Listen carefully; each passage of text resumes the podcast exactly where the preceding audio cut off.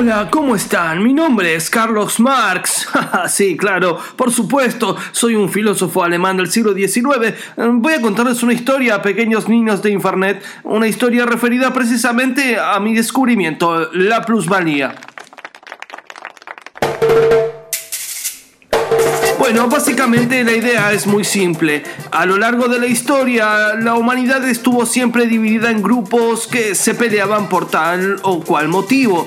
Pero digamos que a partir de un determinado momento en la historia de la humanidad, esos grupos comenzaron a llamarse clases. Hay una clase que se opone a la otra.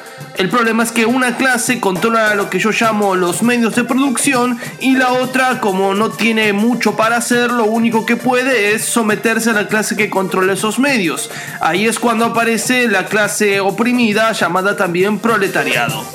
Básicamente la idea es que la clase de los pudientes, que voy a llamar burgueses, los dueños de los medios de producción, ponen las condiciones para que todos los proletarios trabajen en sus fábricas y se encuentren estrictamente explotados. Pero claro, ¿cómo es que están explotados si sabemos que la oposición entre grupos humanos existe desde hace mucho tiempo en la historia de la humanidad? El funcionamiento de la explotación de este nuevo sistema de organización socioeconómica que yo he llamado capitalismo y creo que no soy el único que lo hace. bueno, básicamente las condiciones de esa explotación eh, se sostienen precisamente sobre aquello que hemos llamado o que yo estrictamente he llamado a partir de una serie de libros que conforman los tomos de mi obra mayor, El Capital. Eh, el concepto en realidad apunta a lo que yo llamo la plusvalía, básicamente, y perdón por ser tan extenso. Bueno, pero ¿qué es la plusvalía?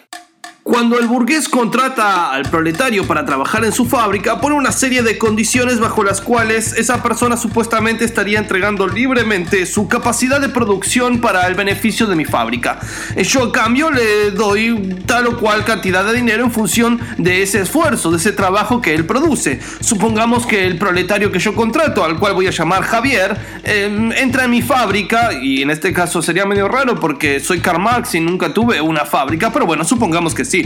Eh, entra Carlos o Javier o no, no, mejor Néstor. No, tiene demasiados eh, importancia dentro de su contexto. Em, volvamos a Carlos. Bueno, entra Carlos a la fábrica en donde yo quiero que trabaje y le digo, bueno, Carlos, ven a ofrecer libremente tu trabajo, firmemos este contrato laboral. Tú tienes que dar todos los días un uno de valor a los productos que producimos. Eh, uno de valor. Yo firmo el contrato, él firma el contrato. Estamos de acuerdo que Carlos dará todos los un 1 de valor a los productos que yo realizo, que en este caso son unas muy lindas camisetas con mi cara. ¡Qué gracioso! ¿Cuál es el problema? Es que dentro de la fábrica yo estoy creando todo el tiempo condiciones bajo las cuales Carlos no da un 1 de valor al producto final, sino que da 2 o 3 de valor. Por ejemplo, dentro de las 12 horas laborales o inclusive más en las cuales él está en la fábrica, lo exploto todo el tiempo para que esté dando más y más de sí. O en el peor de los casos eh, lo hago quedarse horas extras y esas horas no se las pago. O sea que de una u otra manera, sin necesidad de una coerción directa, esto es sin tener un látigo en la mano, lo obligo a dar todo el tiempo más de lo que Carlos se comprometió a dar. Ya no da un 1 de valor al producto final, sino que da un 2 o un 3 de valor. Está dando más de lo que eh, yo lo había contratado o por lo que yo lo había contratado. Ah, pero claro, eh, aquí reside el problema. Firmamos un contrato laboral en donde yo a Carlos le estoy pagando por uno de valor en el producto final. Sin embargo, él está dando dos o tres. ¿Qué pasa con esos dos o tres que está dando Carlos? Está dando un 1 o 2 de valor extra al valor por el cual yo le estoy pagando. O sea que hay un 1 o 2 de valor que quedan por ahí sueltos. Y bueno, básicamente yo, Karl Marx, en el rol del capitalista burgués, lo que hago es quedarme con ese valor extra que da y luego, a lo largo del tiempo obviamente, lo voy transformando en una serie de valores acumulados en eh, estrictamente dinero. Dinero que le tendría que pagar a Carlos por lo que dio de más pero que en realidad como firmamos un contrato en donde dice que yo le tengo que pagar por mucho menos, bueno, e-, ese valor extra en, en términos de dinero me lo quedo yo.